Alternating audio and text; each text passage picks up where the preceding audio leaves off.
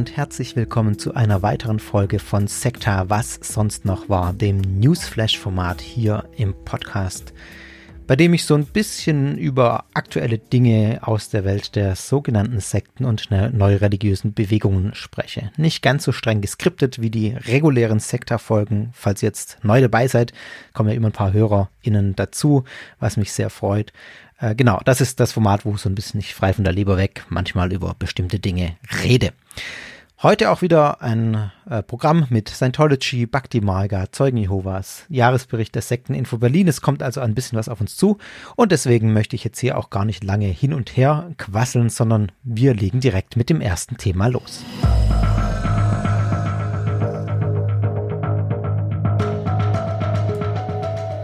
Und dieses erste Thema heißt David Miscavige bzw. Scientology. Denn David Miscavige, viele von euch werden das wissen, ist der Anführer der Scientology-Organisation, die ja hier bei Was sonst noch war schon häufiger Thema war, in einer regulären Folge noch nicht, aber das kommt auch nochmal irgendwann.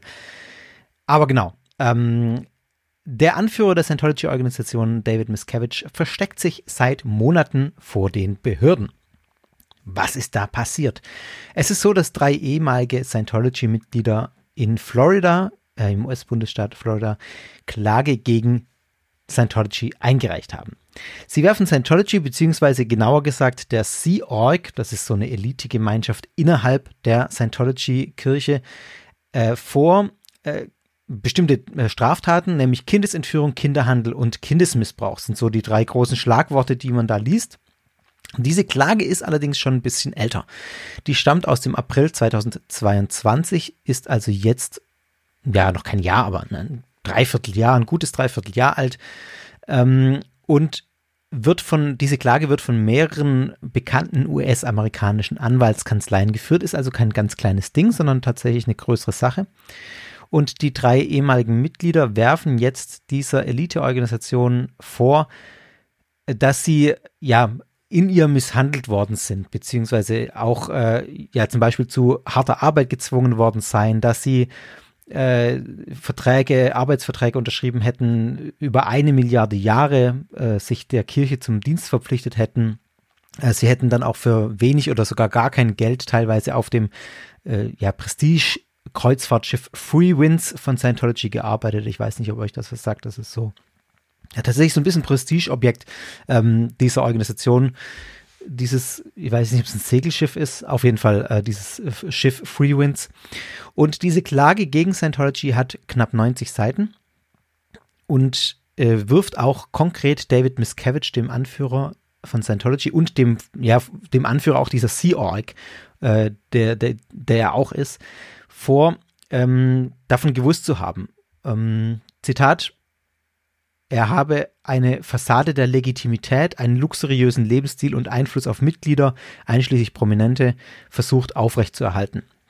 Und dabei sei er eben sich bewusst gewesen, dass das nur geht durch äh, die Kinderarbeit und die Zwangsarbeit. Und auch Kindesmissbrauch, also dieses Wort fällt hier auch. Ich möchte nochmal betonen, das ist eine Anklageschrift, das heißt, das ist jetzt kein ähm, kein, kein, Gerichtsverfahren, da ist nichts belegt, sondern das ist was, was in vor Gericht verhandelt werden muss, ob das so stimmt. Das sind alles Vorwürfe, die erhoben werden und so möchte ich es auch gehört haben hier an dieser Stelle. Dazu sei gesagt, dass man diese Vorwürfe nicht zum ersten Mal hört, sondern wer sich schon mit Scientology auseinandergesetzt hat, schon ein paar Sachen dazu gelesen hat, der weiß, das sind Dinge, die kommen immer wieder. Auch das, was ich jetzt sagen werde, gleich im Folgenden, das kommt jetzt nicht überraschend, sage ich mal so, sondern das sind Dinge, die hat man schon von AussteigerInnen häufiger gehört und die sind jetzt nicht in dem Sinne neu. Neu ist, dass die eben jetzt in einer Klageschrift vorliegen und sich Scientology eventuell vor Gericht dafür verantworten muss. Ich gehe mal ein bisschen auf die Anschuldigungen, ein, die in dieser Klageschrift stehen. Also zum einen äh, ist da auch die Rede davon, dass Kinder im Alter von sechs Jahren bereits von ihren Eltern getrennt würden, dass diese Eltern das Sorgerecht an die äh, Cadet Org abgeben müssten. Also es ist auch nochmal so eine Unterorganisation von Scientology und später an die sogenannte Sea Org, die ich schon genannt habe. Dass dann Familienbesuche auf einmal pro Woche begrenzt seien zum Beispiel. Das ist auch was, was Lea Remini, glaube ich, in ihrem Buch über Scientology äh, Lea Remini, ehemalige äh, King of Queens Schauspielerin, weiß nicht, wer den noch kennt, die auch jetzt sehr aktiv ist in der Scientology Aufklärungsarbeit. Ähm, und ich glaube, sie hat in ihrem Buch das auch beschrieben, wie sie äh, nur selten ihre Familie gesehen hat, weil die Familienbesuche begrenzt waren oder ihre Eltern nur selten gesehen hat. Ein, einer der Kläger wirft äh, das, der Organisation auch vor, dass er wie ein Erwachsener behandelt worden sei, mit sechs Jahren bereits, also dass er keine Kindheit in dem Sinne gehabt habe, keine richtige. Auch das ist was, was man häufiger ähm, gelesen hat oder was ich schon häufiger gelesen habe. Ähm, er habe dann auch diesen Vertrag über eine Milliarde Jahre unterschrieben und äh, mit 100 anderen Kindern in einem Wohnheim gewohnt. Im Alter von zehn Jahren nur drei Stunden pro Woche seine Eltern gesehen. Das wirft er der Organisation vor. Er wirft weiter vor, dass er kaum Unterricht gehabt habe, also nur sehr rudimentär lesen und schreiben gelernt habe und stattdessen zehn bis, äh, bis zu zehn Stunden am Tag unbezahlt hätte arbeiten müssen und dabei auch immer wieder verbal und körperlich misshandelt worden sei. Er sei dann auch auf die Freewinds gekommen, sagt er, habe 16 bis 24 Stunden am Tag gearbeitet, teilweise unter sehr gefährlichen Arbeitsbedingungen. Zum Beispiel ähm, habe er blauen Asbest und Betonstaub eingeatmet und dann auch Blut gehustet, also bis zu ja, Krankheiten oder körperlichen ähm, Schäden, die er davon getragen habe. Die Klage geht allerdings noch weiter und beschreibt auch so den psychologischen Druck, der in der Glaubensgemeinschaft herrschen soll, nämlich ähm, Zitat, jedes Mitglied der Sea Org, das sich eines Fehlverhaltens bewusst ist und es versäumt, es aufzuschreiben und in einem Wissensbericht einzureichen, muss mit harten Folgen rechnen. Also diese Überwachungsstruktur, die hier beschrieben wird, auch dieser Druck auf einzelne Mitglieder, auf das Innere der Mitglieder sozusagen, ähm, es wird ein paranoides und auf Angst basierende Umfeld, äh, angstbasierendes Umfeld beschrieben, das immer weiter verstärkt werde, äh, auch durch diese gegenseitige Beobachtung, zu denen die Mitglieder angehalten werden und auch das, was ich gerade schon beschrieben habe, dieses äh, ja sich selbst beobachten und sich selbst offenlegen, wenn man abweichende Gedanken oder Verhaltensweisen zum Beispiel an sich feststellt. Das muss man alles sofort dann berichten, so heißt es in diesen Vorwürfen.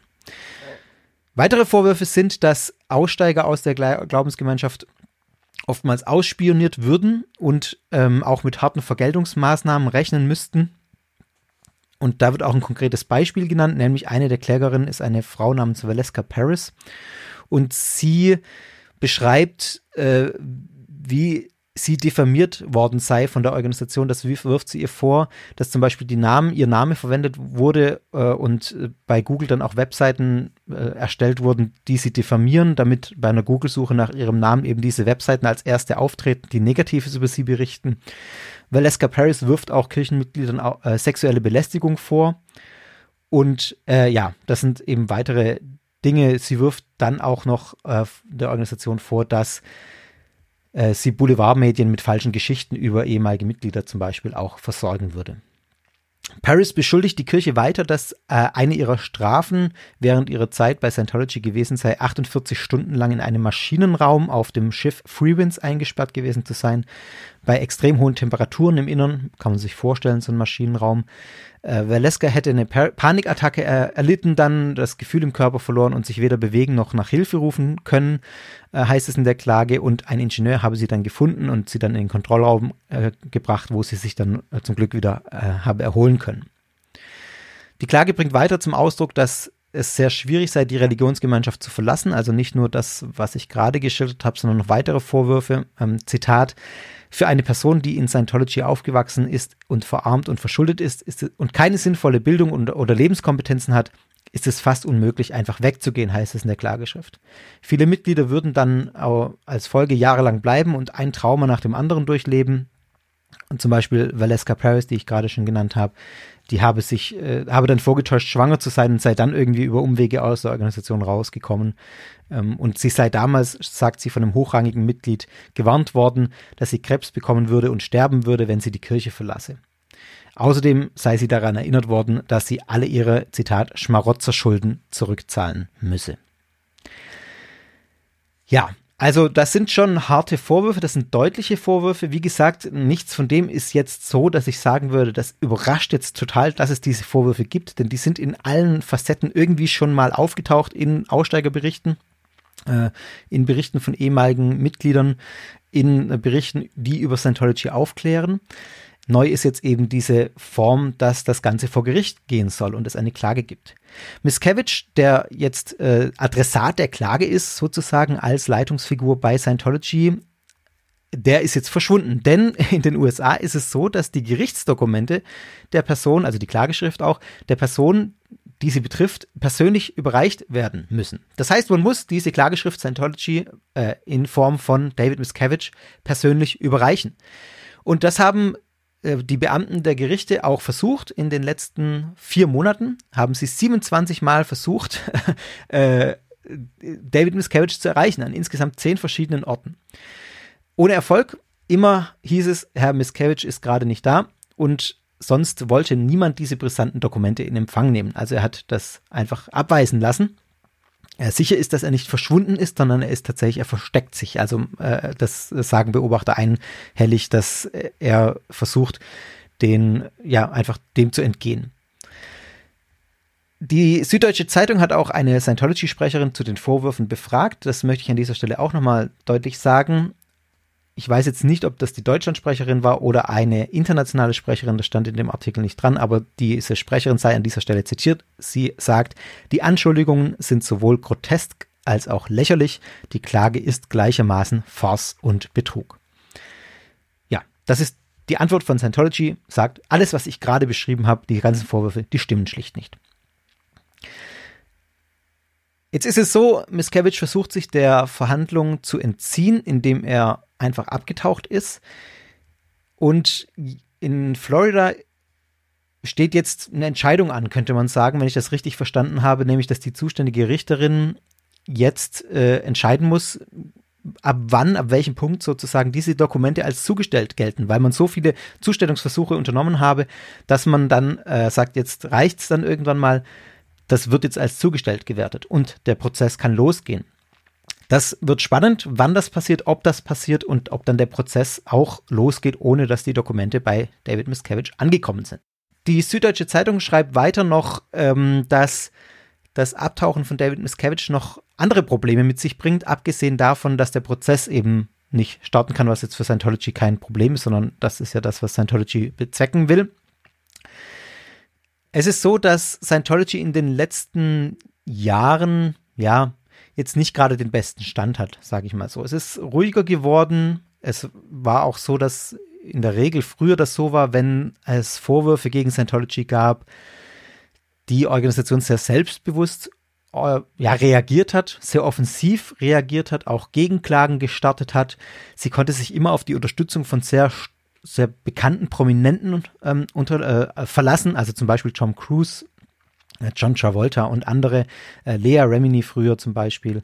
Also es gibt ja eine ganze Reihe an Hollywood-Prominenz, die bei Scientology ist, bei Scientology ist und ja, auf die man sich einfach verlassen konnte, dass die öffentlich auch für Scientology einstehen.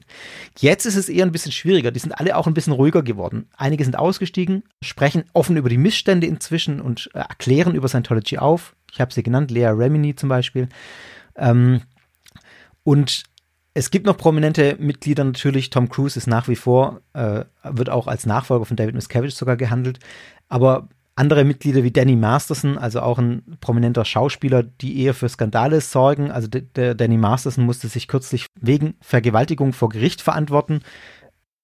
Der Prozess ging dann ohne Urteil zu Ende, weil die Geschworenen sich nicht einigen konnten auch solche Themen, gerade durch die Kritiker kommen jetzt auch immer mehr so Themen an, ans Tageslicht oder werden immer wieder aktuell gehalten, wie zum Beispiel, dass David Miscaviges Frau äh, Shelley Miscavige seit 2007 verschwunden ist. Also das sind jetzt 15 Jahre, äh, das ist schon 15, 16 Jahre, ist schon eine ganze Weile. Scientology-Kritiker vermuten, dass Shelley Miscavige auf einem Anwesen der Organisation außerhalb von Los Angeles festgehalten wird, also dass sie nicht ganz freiwillig von der Bildfläche verschwunden ist. Am 16. Januar, also erst vor einem guten Monat, hat äh, Lea Remini bei, bei, Twitter folgendes geschrieben: Heute ist Shelly Miscaviges 62. Geburtstag. Sie war 43 Jahre alt, als sie das letzte Mal in der Öffentlichkeit gesehen wurde. Ich wünsche, dass ich ihr irgendwann persönlich zum Geburtstag werde gratulieren können. Bis dahin werde ich für ihre Freiheit kämpfen. Also da stimmt jetzt, weiß nicht, ob 2007 jetzt falsch war oder ob hier die Angaben nicht ganz korrekt sind, ist egal. Also auf jeden Fall ist David Miscaviges Frau seit, äh, seit langer Zeit äh, einfach nicht mehr gesehen worden. Auch Shelley Miscavige ist Sea-Org-Mitglied, seit sie zwölf Jahre ist. Sie ist also ganz in diesem System drin und vielleicht wird sie auch gar nicht das so wahrnehmen, dass sie festgehalten wird. Man weiß es ja auch nicht, das ist ja alles nur Spekulation, das muss man auch nochmal deutlich sagen. Ähm, äh, aber Fakt ist, dass da einfach so viel Intransparenz ist und man einfach so viel nicht weiß und von dem, was man aus Aussteigerberichten, Aussteigerinnenberichten weiß, ähm, das einfach nicht sehr ermutigend ist, wie es in dieser Organisation zugeht oder wie sich darstellt nach außen hin. Insgesamt lässt sich, glaube ich, sagen, alle AussteigerInnenberichte, die man so kennt und auch jetzt diese 90-seitige Klageschrift nochmal insbesondere zeichnen das Bild einer totalitären Vereinigung, die von einem paranoiden Chef geführt wird. David Miscavige wird auch nicht als sonderlich angenehme Person dargestellt, nach allem, was man so liest. Ja, spannend wird auch sein, wie geht es weiter, wenn jetzt Scientology irgendwann mal äh, wenn, wenn er nicht mehr die Organisation leitet, wie geht es mit Scientology weiter? Er ist jetzt auch, glaube ich, 62, also das kann sein, dass es noch eine Weile dauert, aber es sind so Fragen, die sich jetzt natürlich nach und nach stellen. Wenn diese Klage jetzt Erfolg hat und er dann irgendwie auch verurteilt würde, dann hätte das ja auch Konsequenzen da, dafür, auf wer Scientology übernimmt und solche Dinge. Also das sind alles Fragen, die stellen sich jetzt noch nicht akut, äh, weil es eben noch nicht so weit ist, dies dann aber akut werden, wenn eben dieser Prozess tatsächlich zu irgendeiner, zu irgendeinem Ziel kommen sollte. Und dann wird es natürlich spannend. Wer wird der Nachfolger? Was passiert da? Wie geht es mit der Organisation weiter? Nochmal betont, das sind alles Vorwürfe, eine Klageschrift, das jetzt tatsächlich auch neu ist und interessant ist. Frage ist, kommt es zum Prozess? Wie wird es da Die Frage ist, kommt es zum Prozess? Wie wird es da weitergehen? Was passiert dann? Und das werde ich natürlich weiter beobachten. Und falls sich was tut, wird das auch hier bei Sekta, was sonst noch war, nochmal Thema sein.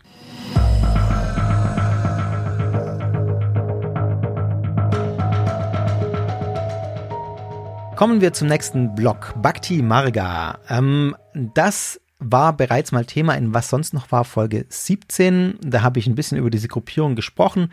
Damals ging es darum, dass Bhakti Marga im hessischen Kirchheim eine Hotelanlage gekauft hat, um da ihr Deutschlandzentrum zu errichten. Jetzt berichtet die Tagesschau in den vergangenen Tagen nochmal erneut über Bhakti Marga ähm, unter dem Titel oder mit dem Duktus, dass dieser Deutschlandsitz von Bhakti Marga zum Treffpunkt für Verschwörungsideologen wird. Dass es Vorwürfe gibt oder Beobachtungen gibt, dass Anhänger dieser Gruppe Kontakte zu prominenten Vertretern der Reichsbürgerszene zum Beispiel haben oder zu anderen Verschwörungsideologen und Rechtsesoterikern.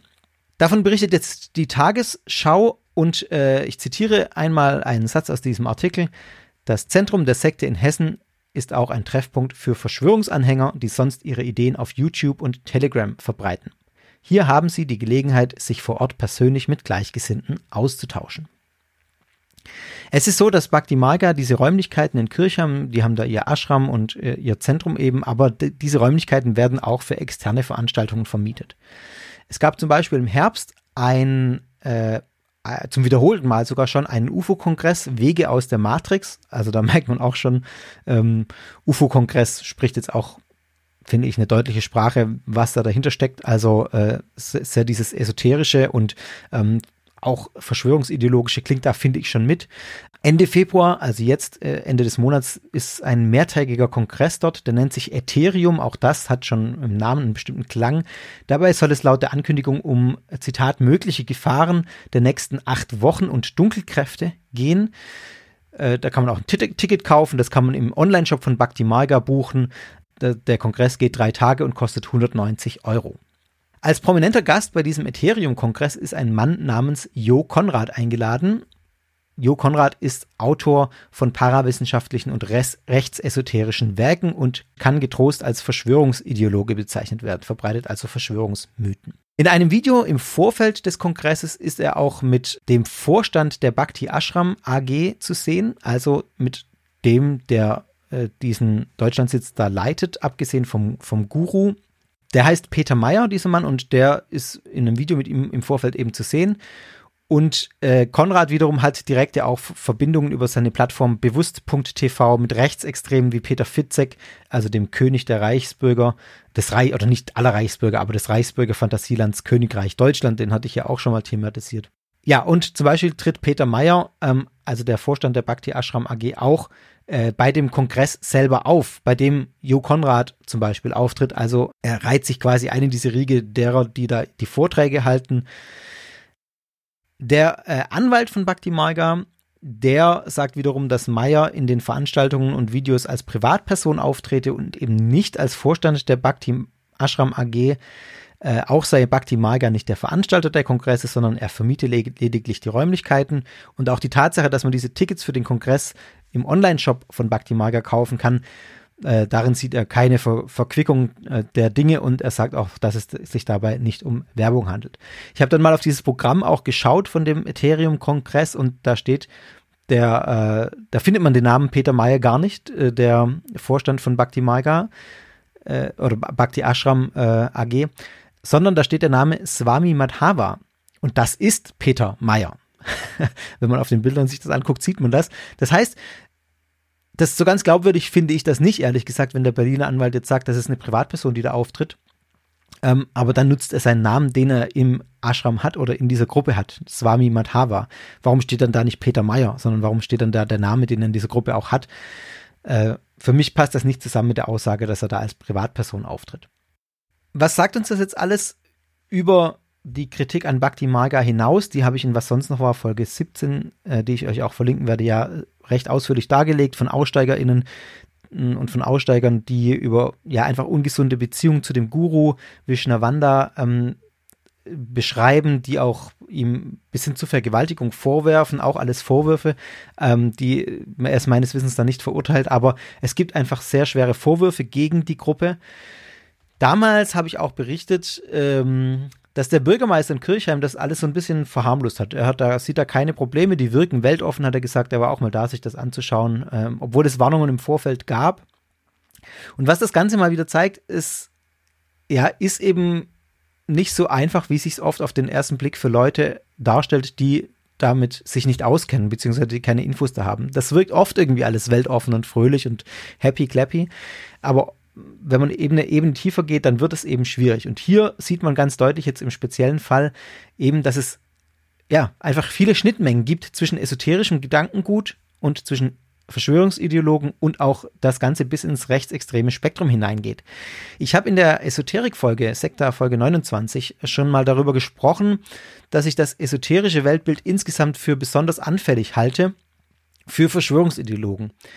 Ähm, ich glaube, das kann gut in diesem Bereich andocken. Und das ist für mich eine Erklärung, warum sich das so oft auch vermischt. Äh, vor allem, wenn ich mir den Gedanken anschaue, der sehr fest in der Esoterik verankert ist. Alles ist eins, alles hängt mit allem zusammen. Es gibt keinen Zufall. Das ist, glaube ich, ein wesentlicher Punkt. Alles muss irgendwie einen, einen, Sinn haben, und zwar einen Sinn, der in der geistlichen Welt verortet ist, ähm, dass eben kein Zufall existiert. Und wenn man das in einem Weltbild fest verankert, wenn man sozusagen den Zufall ausmerzt, ähm, und dieses, das passiert halt, weil es passiert, sage ich mal ganz flapsig. Äh, hinter allem auch abstrakt wirkende Mächte vermutet. In der Esoterik sind das irgendwelche Engel zum Beispiel oder irgendwelche anderen Energien, die da fließen. In ganz unterschiedlichen Ausprägungen find man, findet man das. Dann glaube ich, ist letztlich der Sprung nicht mehr so weit, der gedankliche, auch hinter Ereignissen wie zum Beispiel Corona oder anderen Dingen, 9-11, was auch immer, dass man hinter solchen äh, Ereignissen, die die Welt erschüttern, einfach unsichtbare geheime Mächte vermutet und dann eben nicht mehr nur in der geistigen Welt, sondern als reale Verschwörungen, die man da äh, am Werke sieht, die natürlich nicht real sind, aber äh, die schiebt man dann irgendwelchen äh, geheimen Weltregierungen oder keine Ahnung was zu. Das habe ich äh, ausführlich dargelegt in der Esoterik-Folge und ich, ich, finde, das sieht man hier wieder sehr deutlich, dass es eigentlich nicht überraschend ist, dass das jetzt so zusammenkommt, wie es die Tagesschau hier berichtet und dass man sich immer gut informieren sollte, wenn man äh, Gruppen, wenn sich Gruppen ansiedeln, damit man eben weiß, was da auf einen zukommt. An der Stelle noch zwei Buchempfehlungen, nämlich das Buch Rechte Esoterik von Matthias Pöllmann und das Buch Gefährlicher Glaube von Pia Lamberti und Katharina Nokon. Das ist äh, noch neuer. Äh, Rechte Esoterik ist, glaube ich, auch nicht so alt. Das ist im Jahr 2021 oder sogar 22, ich weiß gar nicht. Also auch beide äh, sehr aktuelle Bücher, die sich mit diesem mit dieser Frage von Esoterik und den Gefährlichkeiten dieser Weltanschauung auch ähm, oder den Problemen dieser Weltanschauung äh, auch auseinandersetzen. Das zeigt auch immer wieder, genau, dass einfach Aufklärung wichtig ist, solche Themen aktuell zu halten und ähm, darüber zu reden, damit man einfach weiß, was Sache ist.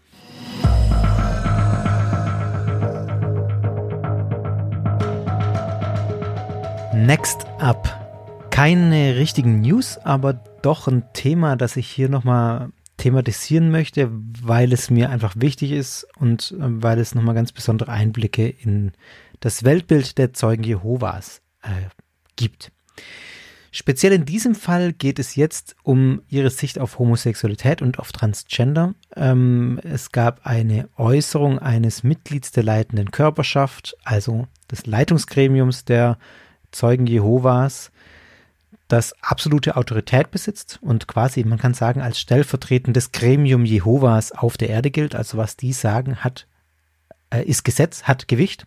Und dieses Mitglied namens Kenneth Cook hat wie ich finde, bemerkenswert deutliche Worte gefunden, die ich euch nicht vorenthalten möchte, die doch einiges nochmal zeigen, auf das ich nochmal genauer hinweisen möchte und ähm, das mir auch nochmal die, den Extremismus sozusagen oder den, die Radikalität vor Augen geführt hat, die hinter dem Weltbild der Zeugen Jehovas steht. Das Ganze ist ein Ausschnitt, der auf jw.org veröffentlicht wurde in einem äh, in einer so zusammenfassenden Beitrag über einen, einen Jahresbericht das ist auf Deutsch synchronisiert, geht ungefähr zwei Minuten, äh, im Original auf Englisch. Die äh, Rede, diese Andacht, die Kenneth Cook da hält, geht im Original deutlich länger. Ich verlinke euch das auch im, in den Shownotes, dann könnt ihr, wenn ihr das wollt, euch das Ganze auch angucken. Das geht eine Stunde 40 und ich glaube, diese Rede von Kenneth Cook geht so 15, 20 Minuten. Ich bin mir nicht ganz sicher, aber den Ausschnitt, den ich euch jetzt einspiele, der geht zwei Minuten. Genauso wie der Planet Erde zugrunde gerichtet wird, so werden unter Satans Kontrolle auch die Menschen zugrunde gerichtet. Die Erde wird also in zweierlei Hinsicht zerstört. Warum kann man das sagen? Die menschliche Gesellschaft, gemeinsam mit der falschen Religion, zersetzt nach und nach die Standards, die Jehova für den Menschen festgelegt hat. Wir sehen es an andauernden nationalistischen Kriegen, wir sehen es an Rassenhass und den Spaltungen, die dadurch entstehen. Wir sehen es daran, wie sich für Abtreibung stark gemacht wird. Oder für die gleichgeschlechtliche Ehe. Wir sehen es daran, wie sich die Welt dafür einsetzt, dass die Geschlechter verschwimmen. Sie sagen, du musst nicht ein Mann oder eine Frau sein. Du kannst sein, was immer du willst. Wirklich? Jehovas Vorhaben für die Menschheit ist klar. Aber Satans Welt sagt jetzt, dass auch zwei Männer oder zwei Frauen heiraten können. Und wieder, wirklich? Ganz sicher will Satan dadurch, dass er diese verkehrte Ansicht propagiert, also unter anderem dadurch, die Menschheit zugrunde richten. Er will die Menschen für Jehova so abscheulich machen, dass er sich von ihnen und seinem Vorhaben für sie und die Erde abwendet. Doch das wird nie passieren. Gottes Vorhaben für die Menschheit und ihr Zuhause wird verwirklicht werden. Genauso wie die abscheulichen Namen falscher Götter, die Menschen dem Planeten gegeben haben, werden auch die falschen Bezeichnungen für Menschen sowie die Unmoral bald nicht mehr da sein. Für seinen Namen und für die, die ihn lieben, wird Jehova diejenigen zugrunde richten, die die Erde zugrunde richten. Warum spiele ich das nochmal ein? Warum tue ich euch das an? Ich musste doch auch schon ein paar Mal schlucken, als ich das so gehört habe, weil das einfach schon auch krasse Worte sind. Und man muss schon sagen, das ist alles jetzt nicht sonderlich überraschend, auch wenn man gerade äh, vor dem Hintergrund die äh, Zeugen Jehovas Folge Nummer 16 gehört hat von Sekta, die ich dazu gemacht habe äh, und die, die Folgen danach, da habe ich ja noch zwei Interviews geführt mit ehemaligen Zeugen Jehovas. Ich fand das doch nochmal sehr eindrücklich, weil es einfach Bände über das Weltbild der Zeugen Jehovas spricht und die Zeugen Jehovas doch eine Gemeinschaft sind, die recht präsent sind. Also ich, ich sehe die mindestens wöchentlich bei uns hier irgendwie in der Fußgängerzone rumstehen und das geht vielen anderen sicher auch so. Deswegen glaube ich, hat es auch eine Berechtigung, wenn man nochmal hier jetzt einen Fokus drauf legt ähm, und das jetzt zum Anlass nimmt, nochmal zwei Sätze zu sagen, was hier eigentlich passiert ist und was, was, oder nicht passiert ist, aber was hier einfach für ein Weltbild im Hintergrund steht, mit welcher Weltsicht die Zeugen Jehovas dastehen ähm, und was sie für eine Weltsicht haben. Ich glaube, das kann man nicht oft genug verdeutlichen. Und das mache ich auch natürlich kritisch. Also das äh, brauche ich jetzt nicht dazu sagen. Äh, das, das wisst ihr auch in dem Format hier jetzt. Also er, er sagt, unter Satans Kontrolle wird die Erde zugrunde gerichtet. Was steckt da dahinter? Da steckt ganz klar dieses Weltbild dahinter, dass ein geistlicher Kampf stattfindet zwischen Gott und Satan. Dieses dualistische Gott kämpft im Hintergrund unsichtbar in einer unsichtbaren Welt ähm, gegen den Satan, beziehungsweise der Satan versucht äh, gegen Gott vorzugehen. Die von Satan kontrollierte Welt da draußen, die richtet alles zugrunde, vernichtet alles. Und der Safe Harbor sozusagen, der sichere Hafen, das sind nur die Zeugen Jehovas. Das ist unsere Gruppe. Hier sind wir auf der richtigen Seite und da draußen wütet der satanische Kampf. Ich glaube, das ist in Essenz das, was in, dieser, in, in diesen Worten drinsteckt, dass man sagt, unter Satans Kontrolle wird die Erde zugrunde gerichtet und auch in dem ganzen anderen Duktus, der nicht, der, der hier ja, ausgeführt wird von Kenneth Cook. Dann setzt er in einem weiteren Punkt mehrere Dinge gleich nationalistische Kriege, Rassenhass, also Rassismus, Abtreibung, gleichgeschlechtliche Ehe und Transgender. Und das finde ich doch schon bemerkenswert und interessant, wie hier alles in einem Atemzug nebeneinander genannt wird. Qualitativ wird nicht unterschieden. Homosexuelle Menschen sind genauso schlimm wie Rassisten. Das ist das, was Kenneth Cook hier sagt. Sind genauso schlimm wie Rassisten und Kriegstreiber.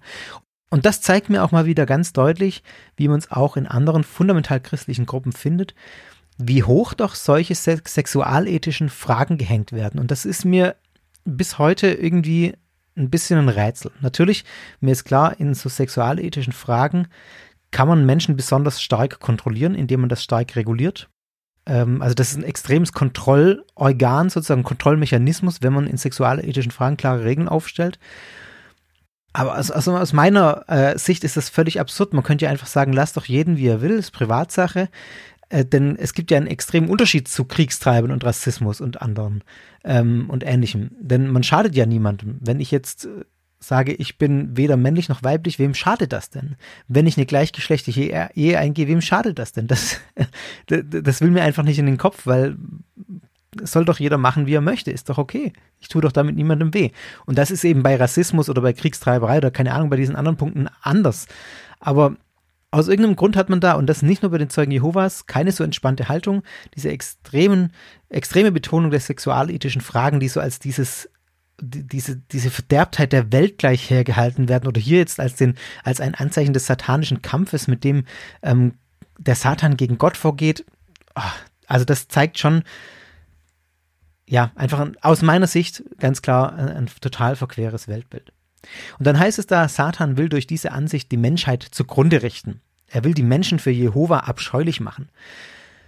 Auch hier wieder sehr deutlich, queere Menschen werden als Werkzeuge des Satans gesehen. Das ist das, was hier in der Essenz gesagt wird. Queere Menschen sind Werkzeuge des Satans aus Sicht der Zeugen Jehovas. Ich glaube, das kann man so pauschal sagen, weil die Zeugen Jehovas ja diesem Leitungsgremium und dem, was da gesagt wird, unbedingt einen Gehorsam leisten.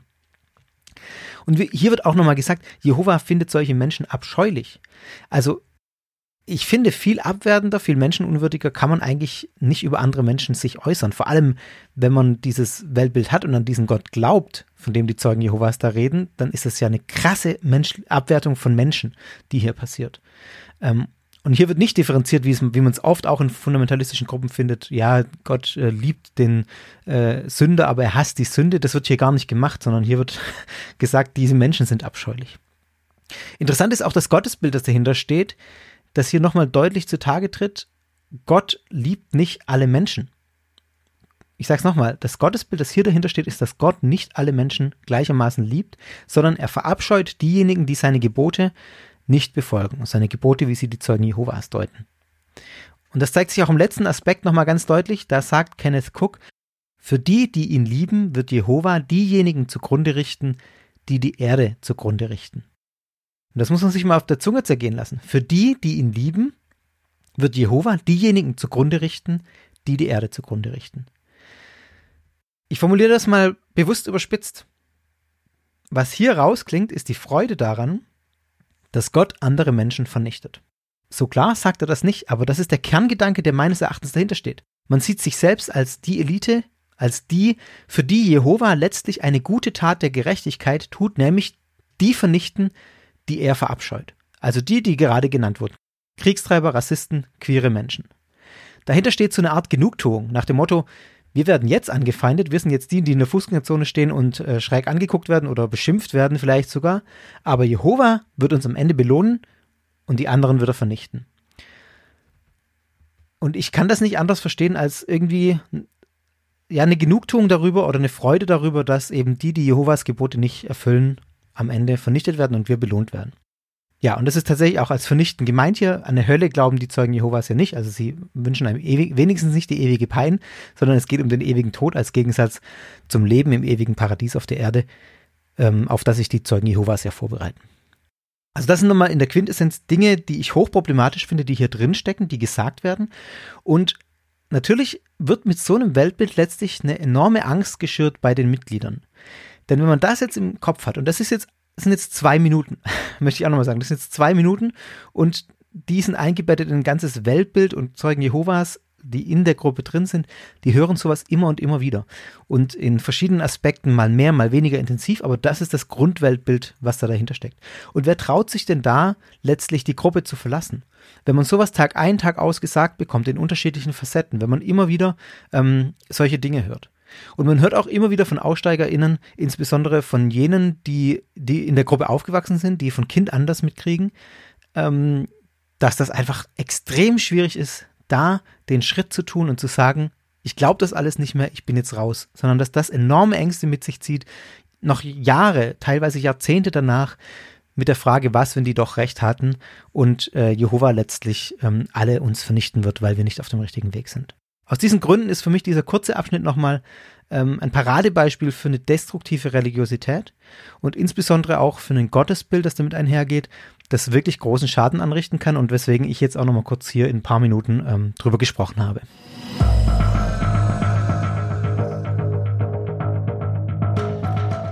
Und der nächste Block äh, ist auch ein kurzer, glaube ich. Es geht um die Sekteninfo Berlin. Die Sekteninfo Berlin hat einen neuen Höchststand an Beratungsgesprächen gemeldet. Es gibt ja immer diese Jahresberichte und den hat äh, jetzt die Sekteninfo Berlin veröffentlicht. 643 Anfragen gab es im vergangenen Jahr. Das sind deutlich mehr als in den Jahren zuvor. 100 Anfragen mehr als 2020 zum Beispiel. Und die Beratungsstelle spricht vom höchsten Wert seit ihrer Gründung vor sieben Jahren.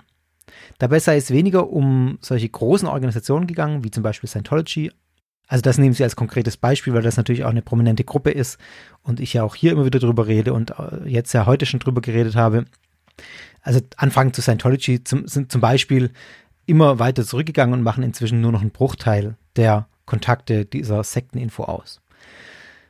Viel häufiger geht es um kleinere Gruppierungen und da vor allem in zwei großen Bereichen oder drei großen Bereichen könnte man vielleicht sagen. Also es geht um bibeltreue evangelikale, charismatische Gruppen, um kleinere. Es geht um Lebenshilfeangebote, also so Coachings. Ähm, und es geht um Angebote im Bereich Esoterik, wobei die letzten beiden, glaube ich, auch häufiger mal verschwimmen. Der größte Beratungsbedarf diesem Bericht zufolge bezog sich tatsächlich auf die evangelikalen Gruppen und auf die äh, charismatischen Gruppen in Berlin. In diesem Bereich sei der Beratungsbedarf in, im vergangenen Jahr extrem gestiegen, sagt Künstlerin Zielinski von der Leitstelle für Sektenfragen, also von dieser Sekteninfo-Beratungsstelle. AussteigerInnen und Angehörige hätten ähm, insbesondere nachgefragt in Fragen nach besonders rigorosen Moralvorstellungen dieser Gruppen. Sie berichten von Feindlichkeit gegenüber sexuellen Minderheiten. Also das habe ich ja gerade bei den Zeugen Jehovas auch schon aufgeführt, aber das findet sich natürlich auch in solchen christlich-fundamentalistischen Gruppen äh, eigentlich immer wieder in verschiedenen Aspekten. Und ähm, die Frage stellt sich natürlich, warum sind gerade in Berlin so viele solche ja, evangelikal-charismatischen christlichen Gruppierungen unterwegs? Und da sagt äh, Künstler Zielinski, dass man da nur mutmaßen kann. Äh, Fakt ist, dass Berlin von einigen evangelikalen Gruppen grundsätzlich als gottlose Stadt wahrgenommen wird, mit einem großen Anteil als Atheisten. Das wird natürlich äh, so verstanden, dass Berlin sozusagen Missionsstadt ist. Also man muss dahin und die Menschen missionieren in solchen ähm, evangelikalen Gruppen. Äh, möglicherweise ist das ein Punkt, warum es verstärkte Missionierungsversuche gäbe. Ich würde noch hinzufügen, wahrscheinlich so nehme ich das wahr, in den letzten Jahren, dass die Missionstätigkeit solcher Gruppen insgesamt zunimmt. Das ist eine reine Mutmaßung, das ist eine reine Wahrnehmung so, weil man eben auch durch die Pandemie bedingt und durch allerlei Ereignisse in der Welt immer mehr Zeichen so deutet, dass jetzt die Endzeit da ist und dann entsprechend natürlich der Missionsdruck auch höher ist, weil jetzt die Endzeit kommt und wir müssen noch möglichst viele Leute auf unsere Seite ziehen. Also eine reine Vermutung habe ich keinerlei empirische Belege dafür, aber das ist was, was ich mir auch vorstellen könnte, warum das auch immer mehr zunimmt. Zahlenmäßig ebenfalls gestiegen sind Beratungsanfragen zum Bereich Esoterik, berichtet die Fachstelle Sekteninfo. Äh, vor allem auch da jetzt nicht zum großen Bereich Esoterik, sondern zu etlichen Einzelanbietern. Also hier ein Coach, da ein Coach, da ein Medium, hier ein Medium und solche Dinge. Habe ich auch ausführlich in der Esoterik-Folge drüber geredet. Ähm, diesen Gegensatz von Konsumesoterik und Systemesoterik. Also Konsumesoterik im, im Sinne von ähm, so auch individuell angepasster Esoterik, die ich gut konsumieren kann und die mir dann auch Dinge verkaufen möchte. Da gibt es ja unfassbar viele Anbieter. Und da sagt Künstler Zielinski auch nochmal einen interessanten Satz, der auch dazu passt und erklärt, warum das Beratungsangebot da zunimmt. Er sagt, das starke Interesse an der Esoterik und auch an alternativen Heilmethoden drücke häufig einen Wunsch aus nach einer, Zitat, Vereinfachung einer als undurchsichtig und überfordernd erlebten Realität aus. Also Klimakrise, Corona-Pandemie, Ukraine-Krieg, das sind so mögliche Erklärungen dafür, dass Menschen immer mehr bei esoterischen Angeboten auch nach Orientierung suchen. Und das leuchtet mir auch total ein. Also auf der christlichen Seite sozusagen werden diese Dinge als Zeichen der Endzeit gedeutet. Wenn man diese Perspektive jetzt nicht hat, dann werden die aber mindestens als Verunsicherung wahrgenommen und deswegen steigt auch der Beratungsbedarf im Bereich dieser ähm, esoterischen Angebote, die versuchen, da Dinge zu vereinfachen, klare Erklärungen zu geben, die in ein Weltbild einzuordnen. Alles hat irgendwie einen Sinn, und alles äh, hat irgendwie seine Berechtigung und ja, da können solche Weltbilder scheinbaren Halt geben und Orientierung. Der Artikel, äh, aus dem ich das hier habe, der ist vom RBB, der zitiert auch noch einen Aussteigerberater, Jan Buschbohm vom Berliner Verein Juvenes.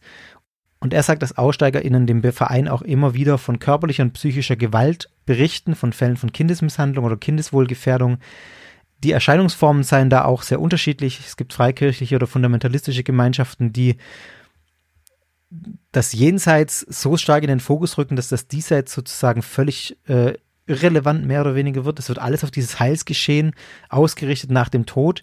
Und da sagt Buschwurm dann folgendes Zitat: Das gesamte irdische Leben gilt dagegen als Teufelswerk Wer glaubt, auf der Seite Gottes zu stehen, macht auch vor den eigenen Kindern nicht halt, wenn sie den Verlockungen des Teufels erliegen. Bestraft werden Kinder mit kalter, systematischer Gewalt, aber es gibt auch physische Gewaltvorfälle, die regelrecht im religiösen Rausch geschehen ich glaube, man darf das jetzt nicht verallgemeinern, also nicht jede freikirchliche, bitte nicht so hören, dass jetzt jede Freikirche äh, Kinder misshandelt oder jede fundamentalistische Gruppe automatisch äh, Kinder misshandelt. Das ist sicher nicht der Fall, aber es gibt eben diese Dinge, das zeigt auch wieder, wie problematisch manche Weltbilder sind, weil die zu sowas führen können. Also gerade diese starke Betonung auf das Jenseits, diese völlige Ablehnung des diesseitigen Lebens hat eben unter Umständen solche Konsequenzen. Und deswegen sind das problematische Glaubenssätze, finde ich, äh, weil die eben in Extremen diese Auswirkungen haben können. Buschbrum sagt dann noch einen weiteren interessanten Satz. Er sagt, aus meiner Sicht zeigt die Nachfrage, dass wir es in Berlin und bundesweit mit einem unterschätzten Problem zu tun haben. Die Zahl destruktiver Gruppen wächst, genauso wie die Zahl der Betroffenen. Also auch er sagt, das nimmt zu. Das wird nicht weniger, das geschieht oft im Verborgenen, das ist ein unterschätztes Problem und es nimmt zu. Das ist seine Wahrnehmung.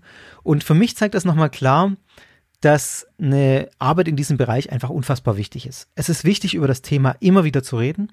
Es ist wichtig aufzuklären. Das ist auch eine grundlegende Motivation für mich, solche Dinge zu thematisieren, über problematische, destruktive Religiosität aufzuklären. Das ist ein ganz großes Anliegen bei mir hier im Podcast. Und äh, ja, da geht es einfach um die Frage nach destruktiver Religiosität in all ihren Facetten. Es gibt ein sehr gutes Buch, auch das packe ich euch in die Show Notes als Literaturhinweis. Von Sarah Pohl. Sarah Pohl ist Leiterin der zentralen Beratungsstelle für Weltanschauungsfragen in Baden-Württemberg in Freiburg, eine staatliche äh, Sektenberatungsstelle, kann man vielleicht ähm, sagen. Und dieses Buch heißt Spiritueller Schiffbruch, sich selbst und andere in Sinnnot helfen. Das ist ein kleines Buch, hat 150 Seiten, aber das sind jetzt die Literaturangaben schon dabei, sehe ich, also 140 äh, Seiten ungefähr, liest sich sehr gut und beschreibt, finde ich, sehr differenziert, wie Glaube zum einen nutzen kann, wie er aber eben auch schaden kann. Also das finde ich, macht sich sehr gut, immer wieder zu betonen, das kann einfach positive Auswirkungen haben, aber es kann eben auch total schädlich sein. Und sie beschreibt auch insgesamt, dass der Trend hingeht zu Coaches, also zu spirituellen Lebensgurus sozusagen, spiritueller Lebenshilfe, manchmal mit mehr oder weniger Spiritus, spirituellem drin. Ähm, also weg von diesem, ich bin der klare Guru, hier folgt mir alle nach, sondern so dieses One-to-One-Coaching auch und dabei auch oft ungesunde Abhängigkeiten entstehen und sich so kleine Grüppchen bilden um solche Coaches ähm, und nicht mehr dieses klassische ein großer Guru und alle rennen ihm nach, sondern dass das sich mehr und mehr im Kleinen stattfindet und entsprechend natürlich auch immer mehr unsichtbar bleibt, beziehungsweise vieles unter dem Radar läuft. Und man nimmt es gar nicht so wahr, weil es eben immer pro Person nur ein paar Dutzend sind, die es betrifft, sozusagen. Also sind es keine hunderten Leute, die da irgendwie nachrennen, sondern ähm, es ist viel kleiner und entsprechend auch schwerer wahrzunehmen. Was das Ganze auch zeigt, was ich jetzt gesagt habe und auch dieser Jahresbericht, zum einen, Menschen suchen in Krisensituationen oder in Krisen, gesellschaftlichen Krisen vermehrt Halt. Also mehr Halt, als wenn alles happy clappy ist. Genau deshalb ist es auch wichtig, darüber zu reden. Ja, spirituelle Angebote jeglicher Art können Halt geben. Das schreibt auch Sarah Pauli in ihrem Buch. Äh, ein, ein spirituelles Weltbild, ein religiöses Weltbild kann Halt geben. Aber das Ganze kann eben auch kippen, wenn bestimmte Aspekte in diesem Weltbild einfach überhand nehmen oder in eine falsche Richtung gehen. Zum anderen zeigt es, was ganz interessant ist, nämlich die These, dass Menschen zunehmend weniger religiös werden, also abnehmend religiös werden sozusagen. Also die klassische Säkularisierungsthese. Die stimmt so einfach nicht. Das Ganze ist weitaus differenzierter. Ja, Menschen wenden sich vom institutionalisierten Glauben ab, von institutionalisierten Formen der Religion oder Spiritualität nehmen sie Abstand zunehmend. Die Kirchen verlieren Mitglieder, keine Frage, ähm, und so weiter. Aber sie wenden sich neuen Wegen zu. Wegen, die auch mehr in unsere heutige Zeit passen, weg von starren Formen, wie man sie aus der Kirche kennt, mit der starren Liturgie zum Beispiel, hin zu individuellen Formen. Und das erklärt, glaube ich, auch, warum insbesondere esoterische Angebote oder solche One-to-One-Coachings, so ganz persönlich zugeschnittene Angebote so attraktiv sind. Weil sie sich scheinbar, Fragezeichen, ähm, dem Individuum anpassen. Weil es etwas ist, was ganz auf mich zugeschnitten ist, ganz zu meiner Individualität passt. Und ich mir das so machen kann, wie ich das möchte und dass jemand anders wieder ganz anders machen kann. Das ist ja auch erstmal alles okay. Besonders schwierig wird es dann aber, finde ich, wenn es zum Beispiel, das ist jetzt ein Beispiel, äh, gesundheitliche Aspekte betrifft. Und das ist leider meiner Wahrnehmung nach oft der Fall. Sarah Pohl sagt da Folgendes dazu, ich zitiere, Spirituelle Einkleidungen bieten also auch diverse Risiken etwa die Gefahr der spirituellen Überhöhung gerade auch außergewöhnlicher Erlebnisse.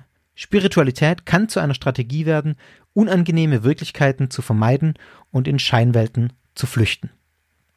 Was heißt das platt formuliert? Wenn man es auf diesen gesundheitlichen Bereich bezieht, Sarah Pohl meint das jetzt weiter und das ist auch weiter zu denken, aber äh, bezogen auf den gesundheitlichen Bereich könnte man sagen, oh, ich habe keine Depression. Nee, das ist eine Realität, äh, eine unangenehme Wirklichkeit, aus der flüchte ich sozusagen, die nehme ich nicht wahr, sondern ich muss nur mein Karma zurechtrücken, dann passt das schon wieder. Ähm, also wenn man quasi reale weltliche Probleme ausblendet, um sie auf einer spirituellen Ebene zu lösen. Und das wird dann echt problematisch. Das ist jetzt ein Beispiel, wie man in diesem gesundheitlichen Bereich äh, das, das problematisieren kann. Andere habe ich zum Beispiel bei, bei Rüdiger Dahlke sehr deutlich gemacht in der Esoterik-Folge, wo ich nochmal drüber nachdenke und auch drüber rede, warum ich das wirklich schwierig finde, diesen an, in Anführungszeichen ganzheitlichen Ansatz, ähm, der letztlich auch viel aufs eigene Karma zum Beispiel schiebt, also die Krankheit, die irgendwas aus meiner Vergangenheit bewältigt, aus einem alten Leben zum Beispiel, was man ja auch in der Anthroposophie so findet. Also das sind einfach Dinge, wo ich sage, da wird es wirklich schwierig, wenn da äh, Dinge ins Spiel kommen, die wirklich gesundheitliche, konkrete Auswirkungen haben. Ja, soweit mal mein Fazit. Ich halte eine Sensibilisierung und eine Aufklärung für wichtig. Und mein zweites Fazit, lest das Buch von Sarah Pohl und schaut in die Show Notes.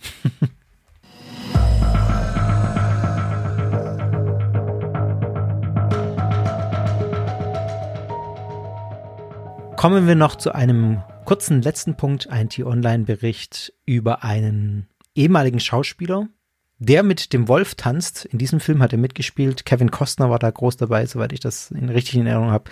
Ist schon ziemlich lange her. 1990 ist der äh, Film erschienen, glaube ich. Es geht um den äh, Schauspieler Nathan Lee Chasing His Horse. Das ist tatsächlich sein ganzer Name. Er ist Native American und soweit ich weiß, ist er äh, ich lese überall nur ehemaliger Schauspieler. Ich weiß nicht, ob er aktuell noch in Filmen mitspielt, aber es gab eine Razzia in seinem Haus im Norden von Las Vegas. Und äh, Nathan Lee Chasing His Horse hat 1990 durch seine Rolle eines jungen Sue, lächelt viel hieß er in diesem Film, äh, der auch mit dem Oscar ausgezeichnet wurde, mitgespielt und wurde dadurch bekannt.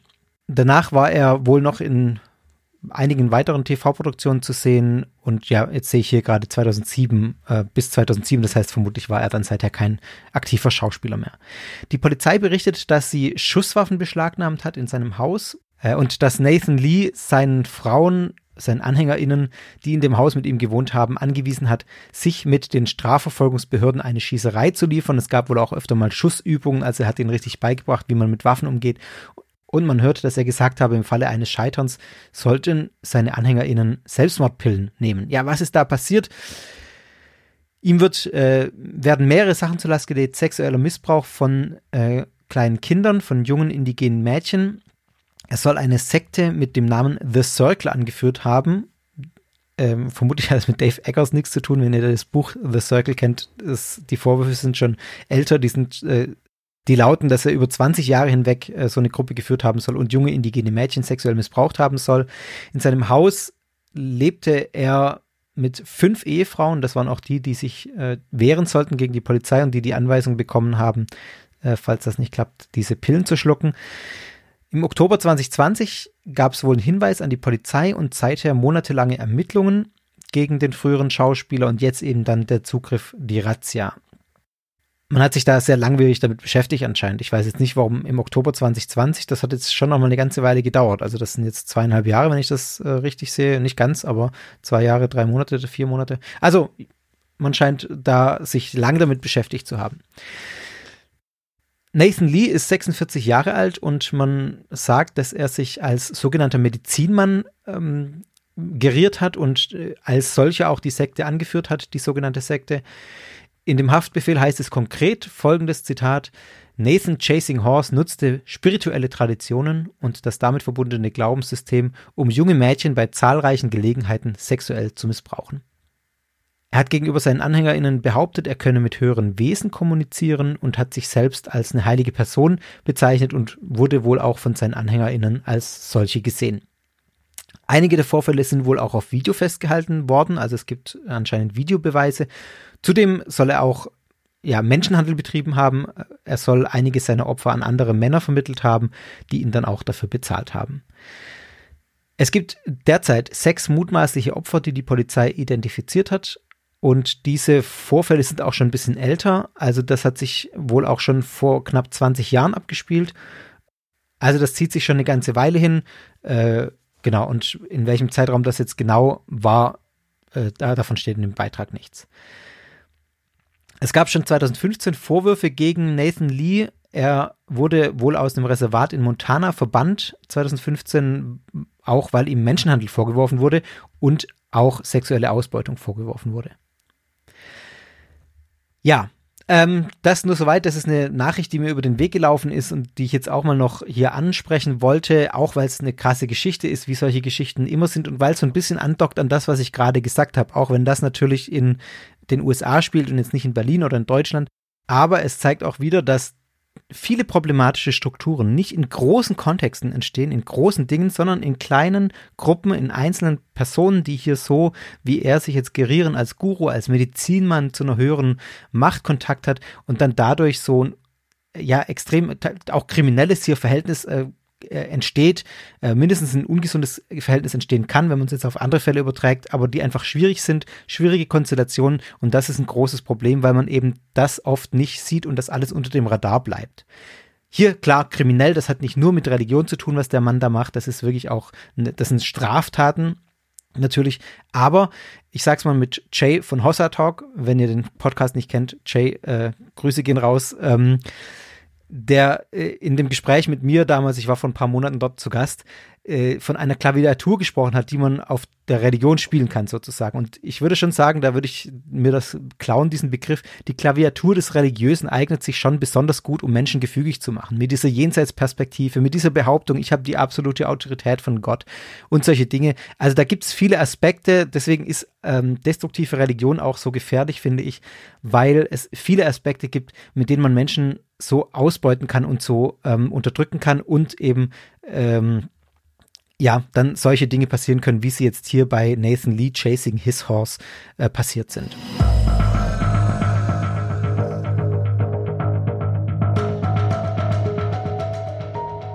So, und damit sind wir am Ende dieser Was sonst noch war Folge. Und mir bleiben noch ein paar Dinge zu sagen. Zunächst danke fürs Zuhören, dass ihr auch diesmal dabei wart. Ein Termin für unser virtuelles HörerInnen-Treffen hatte ich in der letzten Folge schon angekündigt. Am 11. März um 20 Uhr 11. März 20 Uhr jetzt in den Kalender schreiben, wenn ihr dabei sein wollt.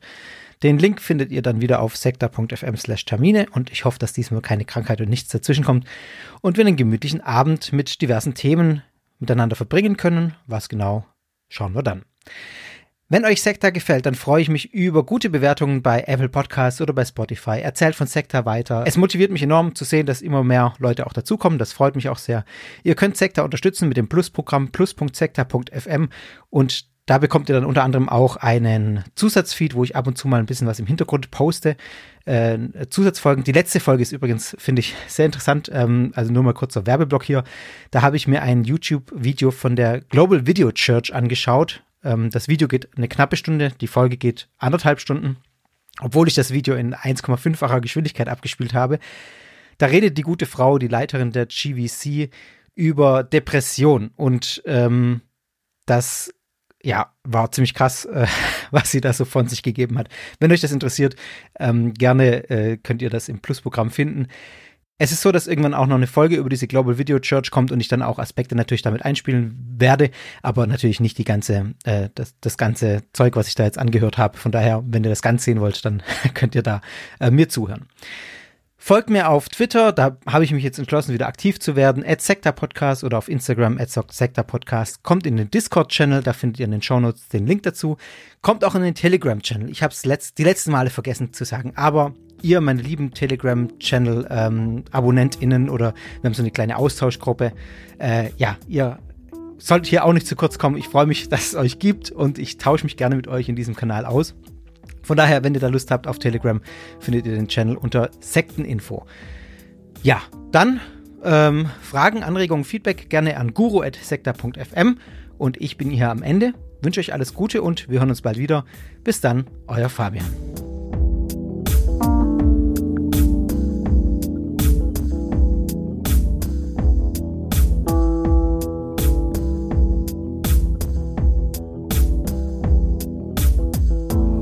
Sektor ist Teil des Ruach Jetzt Netzwerks.